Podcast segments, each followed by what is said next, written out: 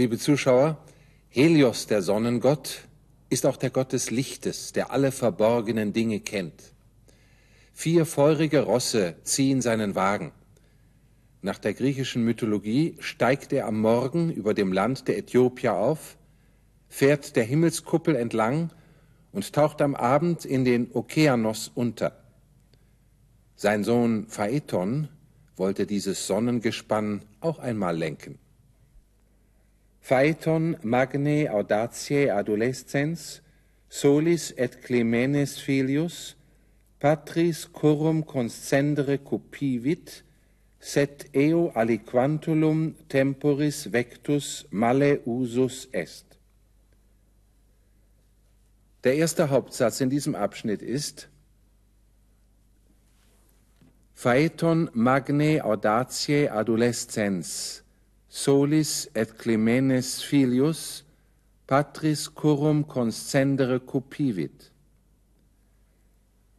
Phaeton, ein junger Mann von großem Wagemut, der Sohn des Sonnengottes und der Klymene, hatte den Wunsch, den Wagen seines Vaters zu besteigen. Es folgt ein weiterer Hauptsatz, Set eo aliquantulum temporis vectus male usus est. Prädikat ist usus est. Vectus ist ein Partizipium conjunctum zum gemeinsamen Subjekt Phaeton. Also, aber als er eine Zeit lang damit gefahren war, konnte er doch nicht richtig damit umgehen. Eo male usus est heißt wörtlich, er gebrauchte ihn schlecht. Der ganze Abschnitt im Zusammenhang. Phaeton, ein sehr wagemutiger junger Mann, der Sohn des Sonnengottes und der Klymene, hatte den Wunsch, den Wagen seines Vaters zu besteigen. Aber als er eine Zeit lang damit gefahren war, konnte er doch nicht richtig damit umgehen. Namcum esset propius terram vectus, vicino igni omnia conflagraverunt. Ipse faeton autem fulmine Jovis ictus in flumen patum cecedit. Hic amnis a Grecis eridanus vocatur. Die Nebensatzeinleitung cum ist nachgestellt namcum esset propius terram vectus. Denn als er zu nahe an die Erde herangefahren war, es folgt der Hauptsatz, vicino igni omnia conflagraverunt, verbrannte alles durch das nahe Feuer. Es folgt ein weiterer Hauptsatz, ipse faeton autem fulmine Jovis ictus in flumen padum cecedit. Phaeton selbst stürzte, von einem Blitz des Zeus getroffen, in den Fluss Po. Hic amnis a Graecis eridanus vocatur. Dieser Strom wird von den Griechen Eridanus genannt. Demnach heißt die Übersetzung, denn als er zu nahe an die Erde heranfuhr, verbrannte alles durch das nahe Feuer.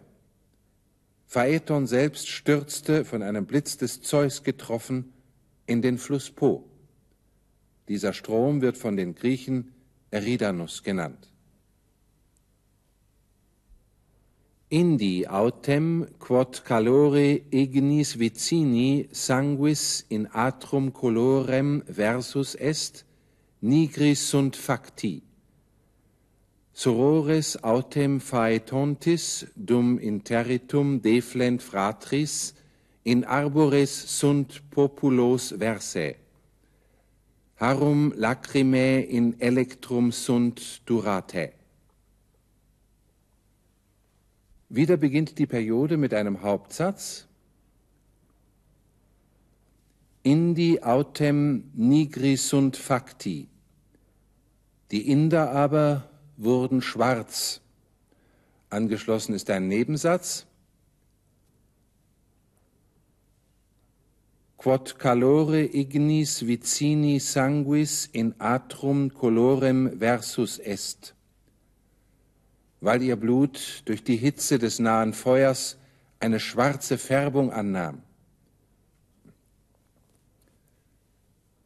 Sorores autem faetontis in arbores sunt populos versae. Phaetons Schwestern jedoch wurden in Pappeln verwandelt. An diesen Hauptsatz angeschlossen ist der Nebensatz Dum interritum deflent fratris, während sie den Tod ihres Bruders beweinten. Harum lacrimae in electrum sunt durate.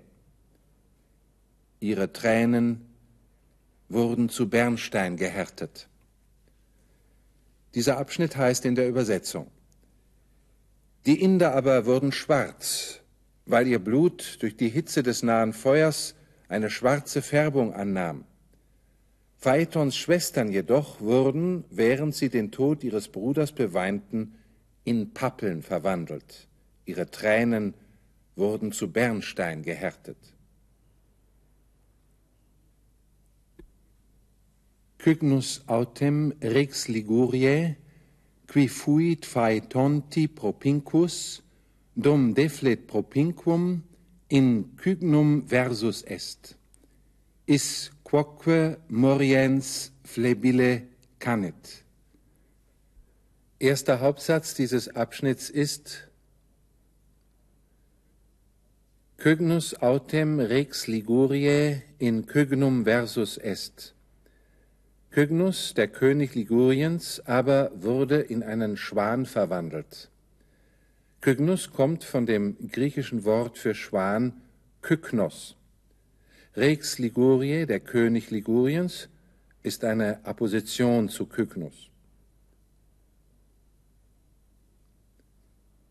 Qui fuit faetonti propinquus ist ein eingeschobener Relativsatz, der von Kygnus abhängig ist der ein Verwandter des Phaeton gewesen ist. Es folgt ein weiterer Nebensatz. Dum deflet propinquum. Dum während steht mit dem Indikativ Präsens, während er seinen Verwandten beweinte. Is quoque moriens flebile canet, Flebele canere, klagend singen, ist wie dulce ridere, süß lachen, ein inneres Objekt. Moriens sterbend als Sterbender wird Prädikativ gebraucht. Auch dieser singt sterbend ein Klagelied. Noch einmal die Übersetzung. Kygnus, der König Liguriens, ein Verwandter Phaetons, wurde, während er seinen Verwandten beweinte, in einen Schwan verwandelt. Auch dieser singt sterbend ein Klagelied. Wir wollen uns heute etwas mit dem Genitiv beschäftigen. Als Genitivus subjectivus bezeichnet er den Träger, das heißt das Subjekt einer Handlung oder Empfindung. Harum lacrimae, die Tränen dieser Frauen. Das heißt, die Frauen weinen. Amor parentum, die Liebe der Eltern. Das heißt, die Eltern lieben.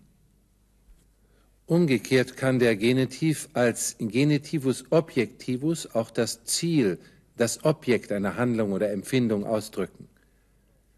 Amor parentum, die Liebe zu den Eltern, das heißt die Eltern werden geliebt. Oft kann man erst aus dem Zusammenhang erkennen, ob es sich um einen Genitivus subjectivus oder um einen Genitivus objectivus handelt. In Verbindung mit einem adjektivischen Attribut hebt der Genitivus qualitatis kennzeichnende Eigenschaften des übergeordneten Substantivs hervor.